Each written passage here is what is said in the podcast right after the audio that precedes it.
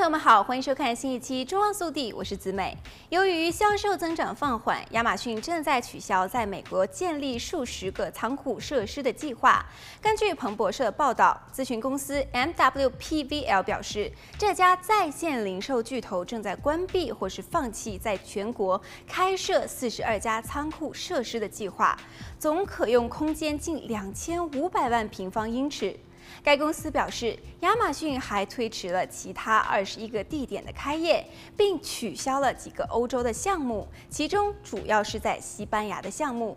亚马逊的发言人说：“亚马逊是一个充满活力的企业，我们一直在搜寻新的地点。当决定在哪里开发未来站点，以最好的为客户服务时，我们会权衡各种因素。我们在世界各地正在建设和发展数十个仓配中心、分检中心和配送站。我们经常同步搜寻多个地点，并且基于整个网络的需求来调整时间表。”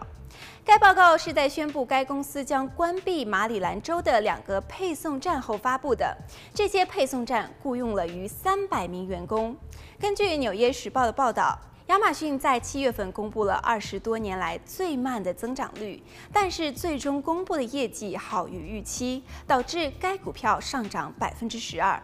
亚马逊的首席执行官认为，尽管燃料、能源和运输成本的通胀压力持续存在，但是我们在上个季度提到的更可控成本方面取得了进展，特别是提高了我们仓配网络的生产力。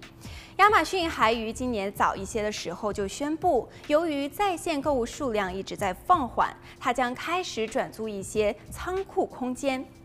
亚马逊的发言人还说，转租使公司能够减轻财务负担。根据《华尔街日报》的报道，亚马逊计划转租至少一千万平方英尺的仓库容量，并且正在考虑终止或者是重新谈判更多租约的选项。根据彭博社报道，这些计划转租的额外空间包括位于纽约、新泽西、加利福尼亚州和乔治亚州的仓库设施。